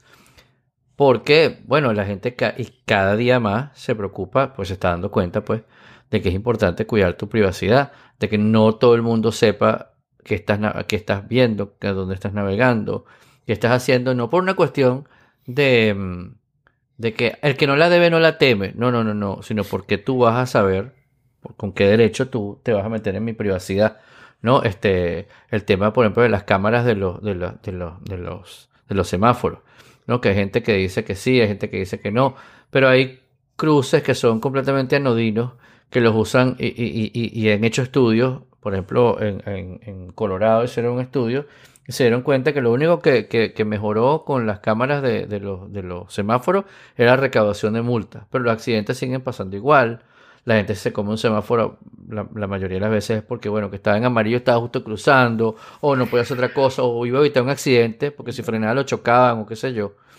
Este, aparte de los que se lo comen porque se lo comieron y les dio la gana, pues, y, hay que poner su multa. Pero que muchos de esos controles, cámaras, vigilancia que te tienen perseguido, y mucho peor, todo el tema de, de que te estén vigilando la navegación, eh, para poder saber exactamente qué te van a vender, cuándo te lo van a vender, qué, te va, qué está escuchando Alexa, qué te, qué te van a aparecer en el browser después que estás hablando de, de, de, bicicletas con tu esposa, te va a aparecer una publicidad de, bicicletas en el, en el, en el, en, el browser. Este, mm, después de que la gente se ha dado cuenta de todo eso, hay una competencia más feroz aún en los browsers para que para, para ganarse tu, tu confianza. tu favor, ¿no? Para ganarse el favor de la gente, tu confianza. Ah, y al final probablemente eh, sea como hablamos de, de la, la, lucha entre Apple y Google o, la, o que, que, que, no, que quizá que por qué vas a hacer login con Apple, bueno, porque en Apple confío, porque Apple se ha vendido como que cuida tu privacidad y, y, y respeta tu privacidad y Google no. Sí. Y Facebook, pues ni hablar. Bueno, y ahora lo están tratando de hacer, ¿no? Este, Sundar Pichai y, y Nilay Patel, los dos están tratando de, de venderte la idea de que, no, Nilay Patel no, de, eh, ¿cómo se llama? Zuckerberg. Eh, te están vendiendo la idea de que, de que ahora su prioridad es la privacidad, ¿no? Uh -huh. Pero yo siento, eh, hay, hay, una cosa, el, el, tema de confiar en Apple no es confiar en Apple, sino entender que el, el, modelo económico de Apple no tiene nada que ver con tu información. Este, claro. Y, y, y, en el artículo que yo les puse después, eh, que se llama, ya les voy a decir, porque me distraje aquí con el fútbol. eh, el artículo es, es, como un blog, ¿no? Eh, The New Wilderness se llama. Eh, lo que él dice es como decirte que, que el, el, presidente de ExxonMobil te diga que él, él quiere cuidar el ambiente. Y, y, es verdad, ¿no? Es verdad que el presidente de ExxonMobil no quiere destruir la tierra para sus hijos y sus nietos. Pero su modelo de negocio va completamente en contra de... Es incompatible, es incompatible. De cuidar la de tierra. Cuidar la tierra. Entonces no hay manera... Otro ejemplo que ponen en el artículo, que a mí me gustó mucho, es el ejemplo de los parques nacionales. Cuando no uh -huh. había regulación, tú podías acabar con la naturaleza todo lo que tú quisieras y tú podías construir donde te diera la gana y tumbar todos los árboles que te diera la gana. Y bueno, mientras había poca gente y había mucho, mucho territorio, eso no era mayor problema, ¿no? Y si tú eras un ambientalista y le decías al otro tipo, mira, por favor, no mates a ese conejito, no mates a ese búfalo, no tumbes ese árbol, este, mm. es lo que está pasando ahorita con los que queremos usar un browser diferente, ¿no? O, o no nos queremos que nos traqueen o estamos usando nosotros podemos hacer eso por nosotros, pero no vamos a cambiar el mundo, no vamos a dejar de, eh, no vamos a lograr nada como, como este, nuestra protesta es un poco inútil, pues es lo que quiero decir. Entonces la gente me pregunta a mí muchísimo, ¿qué hago? Me salgo de Facebook, es la pregunta que te hacen ahorita muchísimo. Yo quiero salir de Facebook, pero no me quiero salir de WhatsApp y de Instagram, me dicen. Entonces no te quieres salir de Facebook, ¿no? Es completamente absurdo. Eh, y no hay nada que hacer, o sea, te puedes salir tú en señal de protesta, pero los tipos además tienen toda tu información a través de tus amigos y de la gente que publique cualquier cosa diciendo que está contigo. Entonces eh, es dificilísimo, ¿no? Eh, es muy difícil salirse de esto y yo creo que la única solución a esto definitivamente es, es que se regule y, se, y, lo manejen los gobiernos y lo manejen las organizaciones sí, porque... internacionales, ¿no? Como hicieron con los parques uh -huh. nacionales que es el ejemplo que, que, pusieron aquí. O sea, esta área mm. tú no la puedes tocar y está protegida y hay, y hay, consecuencias criminales por hacer esto, ¿no? Claro, porque no es que le vas a, le vas a expropiar el negocio ni le vas a intervenir el negocio, pero hay cosas que son sensibles que tú no deberías claro. estarte metiendo allí, como dices tú, como el ejemplo de los parques nacionales. Porque Hace, hace tiempo también estábamos hablando de esto y varias veces ha sido tema de conversación de nosotros eh, y de un montón de blogs y de podcasts que mm, lo, lo, la, las grandes empresas tecnológicas de hoy, las que controlan prácticamente todo lo que pasa en el mundo, por donde pasa la información, las búsquedas, los emails, las computadoras que usa, casi todas, casi todas las más grandes, comenzaron en un garage y eran una, una idea de unos panas que no eran, no, no, no, no es que estudiaron filosofía, ni es que son, estudiaron derecho, ni es una gente que. No, es una gente. Facebook lo inventó un tipo que quería es conocer gente. Es impresionante lo irresponsable que es ese loco y sí, el poder que o sea, tiene. Facebook comenzó. O sea, ni siquiera ganó una elección, porque yo te digo, de Trump y, y Chávez, bueno, eran igualmente irresponsables, pero por lo menos consiguieron que votaran por ellos, pero nadie votó por Zuckerberg. Claro, Zuckerberg llegó ahí, se metió, bueno, la, no es que la gente no votaron, pero escogieron poner sus datos ahí con la falsa promesa sí. que, que, de todo el mundo, de, ay, para que compartas con tus sí, amigos, sí. consigas a tus amigos, ay, qué chévere. Todo el mundo se mete y de verdad que Facebook al principio me parecía más chévere. Yo ahora en Facebook me meto como revista. Yo creo, como, yo creo que éramos, es como un acto reflejo. Nosotros también, Guillermo. Nosotros no entendimos claro. porque ha salido a la luz que desde el principio ellos tenían memos internos donde ellos estaban diciendo lo que nosotros queremos es toda la Claro, al principio uno sentía que era, que era claro, era innovador y, era, y como somos early adopters nos metemos en todo lo nuevo que sale y lo probamos y... Pero no, no nos engañaron a nosotros tal cual. Lo que pasa es que ahora nosotros no estamos engañados, pero ya estamos enredados en el rollo. Ahora están engañando a, a mis parientes eh, viejos y a los bueno, no sé si habrá chamos que se están inscribiendo en Facebook ahorita, lo dudo mucho, pero. No, y, y yo creo que. Igual. A ver, puede ser que haya partido con una, eh, una intención bien benévola, pero alguien tiene que pagar la fiesta, ¿no? Alguien tiene que pagar los desarrolladores, y alguien tiene que pagar los servidores, y, y las cuentas, y, el sueldo de Zuckerberg. ¿Y cómo, cómo ibas a monetizar todo eso si, si no era con, con publicidad, ¿no? Yo, yo esa te la compro con Google. Yo creo que Google tenía una idea benévola. Yo creo que Facebook fue una organización criminal desde el principio y ellos lo sabían.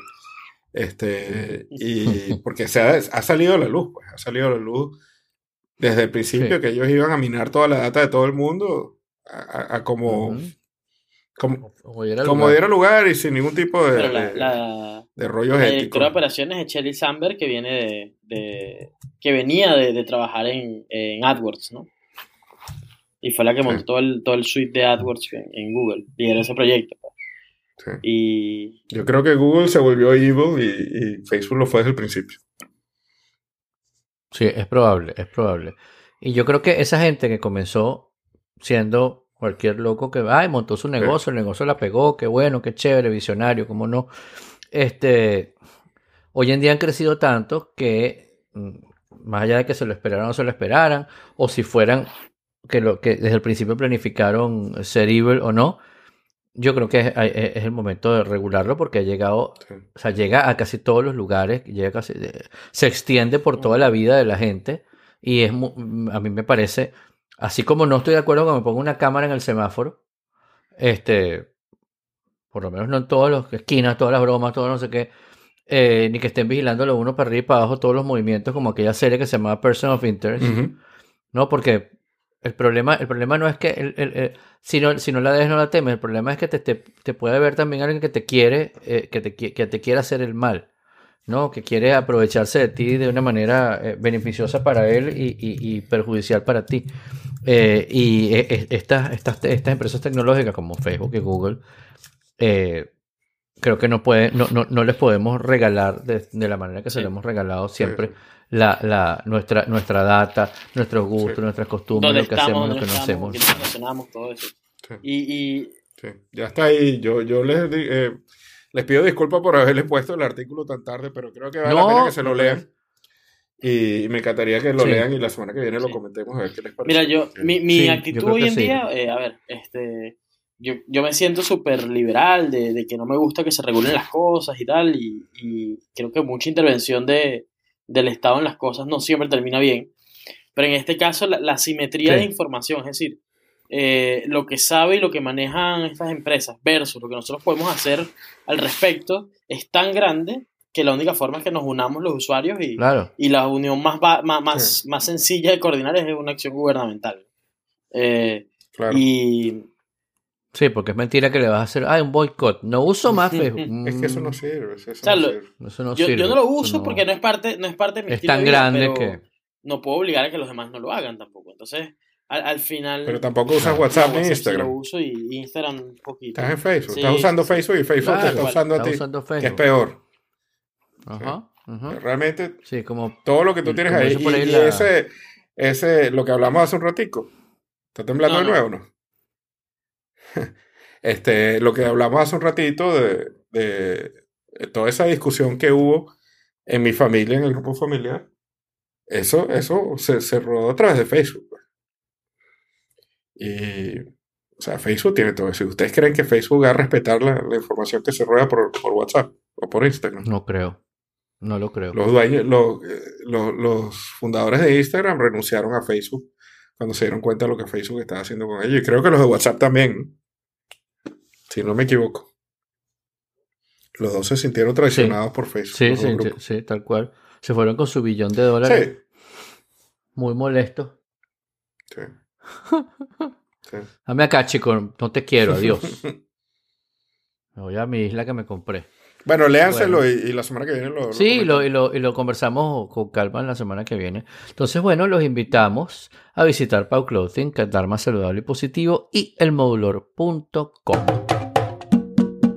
Estoy viendo una serie en Hulu, esas que descubre Angie, que es mi, mi, curadora de, de series. Este, que ahorita está viendo una francesa buenísima, pero eh, esta se llama Cardinal. Tiene tres temporadas ya ahí. Ya estoy empezando la tercera. Eh, son, creo que tiene como seis episodios cada, temporada. Em, es un detective, John Cardinal, por supuesto. John Rambo, John, John Doe. John, whatever, pero se llama John Doe. John Cardinal eh, es un detective que trató, estaba empieza todo como que, bueno, años atrás, estaba tratando de investigar un asesinato y entonces no lo, no lo pudo, no pudo conseguir al, asesino y, era un asesino de una niña y ay, qué horror todo. Y entonces años después vuelve a aparecer, vuelve a aparecer un, asesinato similar y entonces descubren que es un asesino en serie y bla, bla, bla. Entonces toda la cosa. En paralelo lo están investigando por, porque creen que es corrupto. Eh, y, y, al final la tipa que lo está investigando se, descubre cómo es la personalidad del tipo y se hace más amiga de él. Y bueno, y, pero la serie está muy bien actuada. Es en Canadá. por supuesto que los paisajes no son casi ninguno, son de ciudades, nada, sino esos pueblos por allá, ¿no? Este, eh, bien votados. A veces van a Toronto, pero casi siempre están como en algún pueblito. Eh, pero está muy bien actuada, de verdad, no, no se ve como esas series de bajo presupuesto que la gente es todo sobre mal, mal actuado, sobreactuado, eh, que se ve todo malo, que, se ve como que estuviera leyendo una pancarta así como en Saturday Night Live. No, los tipos actúan bien, las escenas están bien hechas, bien cortado, bien editado, de verdad que es una serie que está chévere. Eh, es un poco lenta a veces, pero es como una serie chévere para, para los fines de semana este, esto, o, las noches, está, está, bien, bien chévere. Se las recomiendo. Cardinal, Cardinal en Hulu. Tendré que esperar a que la pasen en Exen o qué sé yo. Aquí no hay Hulu. Yo, yo vi en HBO el primer episodio de Los Spookies. No podía dejar de verla con ese nombre. Claro. Y la serie es muy, muy weird, muy loca. Es, eh, es con Fred Armisen eh, Genio. Eh, y es, rarísimo porque es, como 90% en español y 10% en inglés. Entonces cuando está en español le pone subtítulos en inglés y cuando está en inglés le pone subtítulos en español. Es bien spooky. Y, y los spooky son unos chamos, unos amigos que son así como, como imos, ¿no? Como God. Que, que hay una, una chama que le hacen sus 15 años y ellos la hacen, hacen la fiesta, la decoran con todo el tema eh, como, como creepy, así de Halloween, una cosa parecida, ¿no? Y empiezan a conseguir trabajo, les empiezan a dar trabajo para que organicen fiestas con esos temas y entonces hacen, hacen un exorcismo y... La cosa es loquísima. Me quedé loco con Fred Armisen porque yo pensé que él hablaba mejor español. Y ah, no, no habla bien español. Habla perfecto, pero con acento. Ah. Después me puse a pensar que, tú sabes que a veces hay una cosa que a mí me choca mucho, que de repente en, en muchas series de repente te dicen, hay eh, una serie americana y entonces uno de los personajes es Pablo Escobar y habla inglés y, habla, español con acento, con acento americano. Este, y bueno. ¿Será a propósito? No sé si es a propósito. está loco. Sí, él está tan loco. Mira, ahí. no, sé, si yo les comenté. Es capaz, es capaz, pero también él nació en los Estados Unidos. ¿no? Sí. Él es hijo de un alemán y una venezolana, o al revés. Algo así. Este, entonces, a lo mejor él. Porque te digo, aquí se ve la cantidad de chamos que. Incluso que vinieron aquí y ya hablan con Y pierden el. sí, hablan de esta forma porque pierden eh, español. Pero está muy cómica, muy rara. No sé si me va a gustar o no todavía, pero. Este, por ahí comentó Carlos que le pareció genial, así que. Este, ¿Pero la viste en dónde? HBO, Showtime. HBO. Hasta en HBO. Ah, cool. Los es cuando entré en el cuando entré en el link de Internet Movie Database me daba la opción de verlo en Showtime. ¿Ah, sí? Y yo tengo Showtime, nada más lo agarraba. no, no, está en HBO, está en HBO Go. Ah, genial. Me voy a meter en HBO. Mira, hay, hay una, una página que yo les recomendé, creo que hace unos podcasts, eh, unos episodios, eh, que se llama TV Tropes. Y ahí hablan como esos, esas TV tropes. Como de esas costumbres o conductas que tienen los, productores de televisión. Y tienen una que se llama mientras suene extranjero. Es decir, que cualquier idioma que no sea inglés, mientras suene extranjero está bien. Y hay un subtrope que es mientras suene español. Que a ellos no le importa si hay alguien de, Argentina hablando como, como cubano o, un español hablando como mexicano, mientras tanto le suene a español a los, a los odientes. a mí me choca muchísimo esas series cuando hacen eso. Eso es terrible porque además, este, como dice George López, we're in America now, speak Spanish. Este, y, la verdad, es difícil. Y la verdad es que aquí no, no, y aquí hay tanto hispanoparlante. Claro, hay tanto hispanoparlante cuando ponen, No digo cuando ponen a un americano a, eso está bien, hablar eso está bien. Sobre todo que son de policía, que dice, ¿dónde está el que estaba aquí ahora? Escondido, ¿dónde está escondido? Ok, está bien. Pero cuando ponen un latino, entonces ese latino no, o, peor, no, sí, acaba de llegar de Argentina al cargamento. Eh, vaya, estaba llegando a Buenos Aires con, con todo lo que tenía aquí. No, o sea. Sí, sí, no. Pero probablemente es que no sepan cómo se escucha. No, no saben pero, yo creo que todavía, todavía te puedes escapar con casi cualquier idioma menos el castellano. Sí, tal cual. Eh, y se me había olvidado ver, se me ha olvidado ver Nosferatu. Esa está en AMC. Ah. Este, la voy a empezar a ver porque a mí me gustó mucho el libro.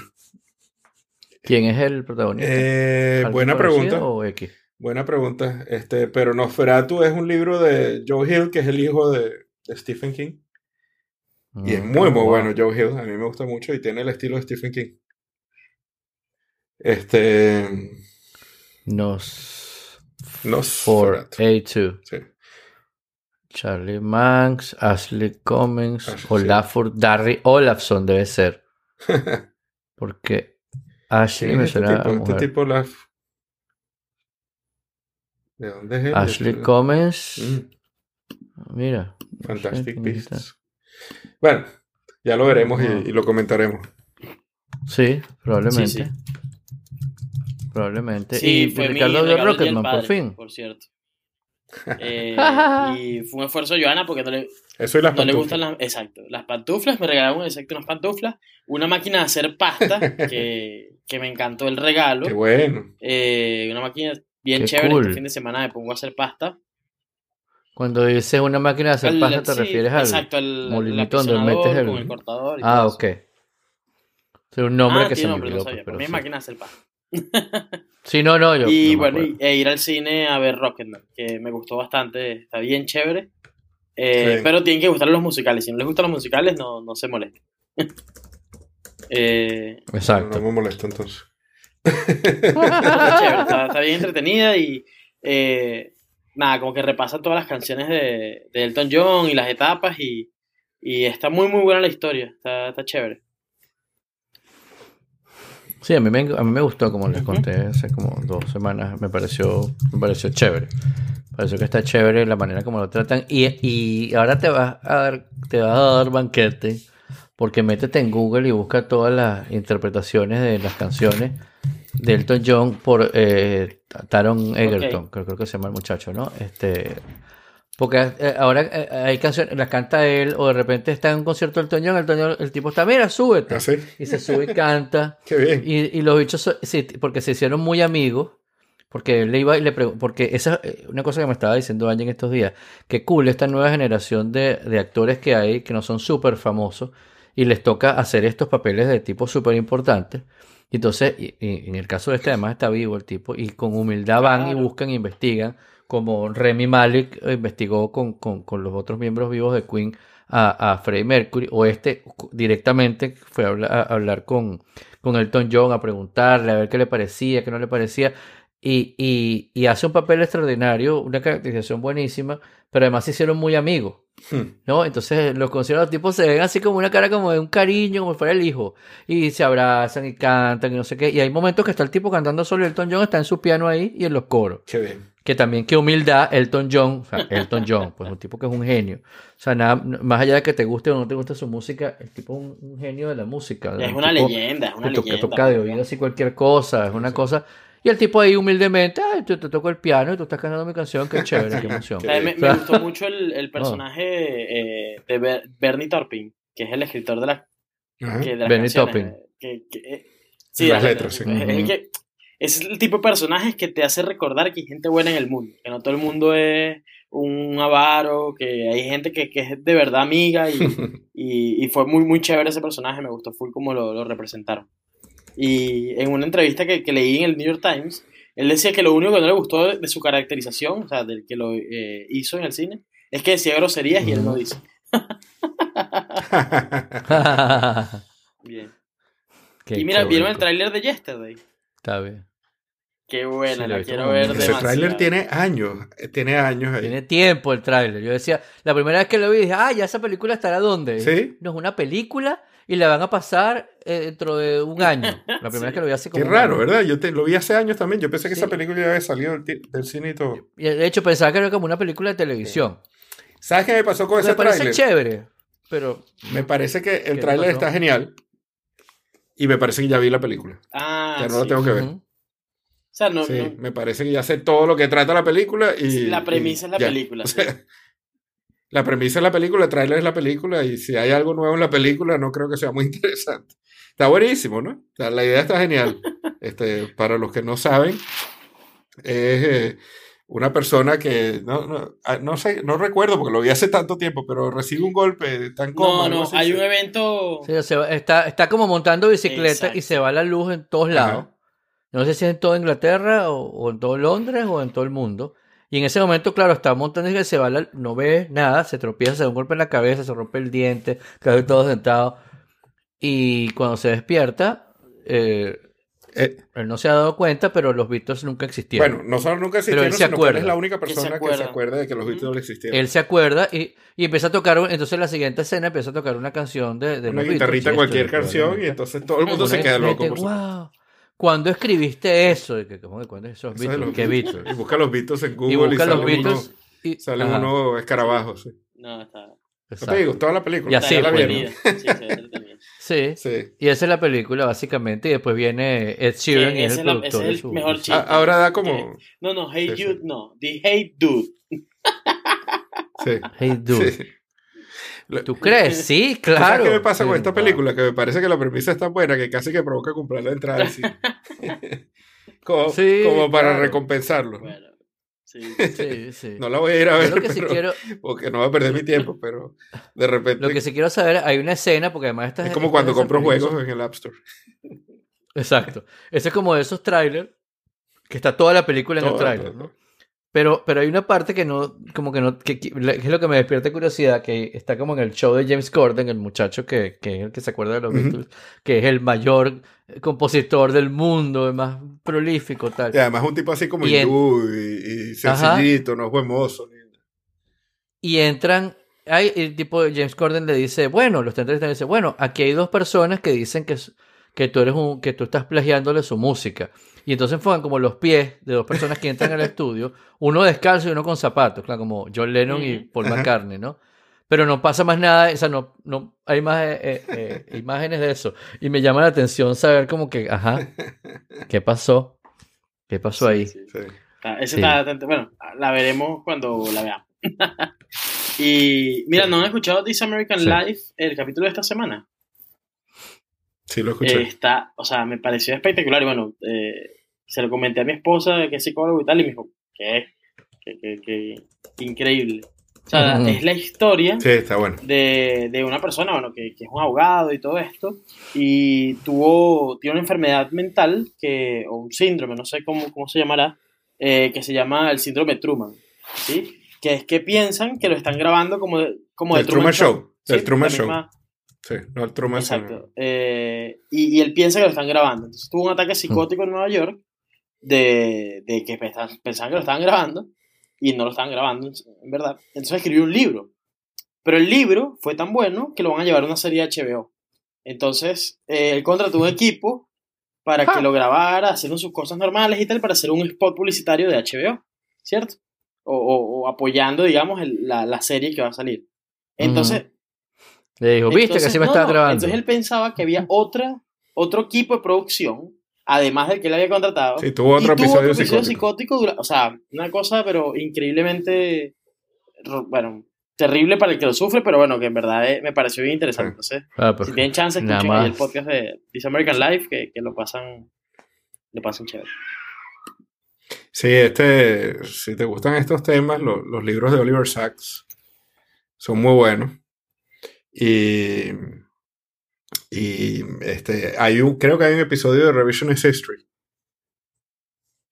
Ahora no sé si es Revisionist History, pero Oliver Sacks, antes de morir, eh, lo entrevistaron varias veces, posiblemente en This American Life. También salió varias veces y eh, es genial. Es genial los cuentos de este tipo de cosas, ¿no? Sí. De cómo la, mente humana. Ah, increíble. Cómo funciona.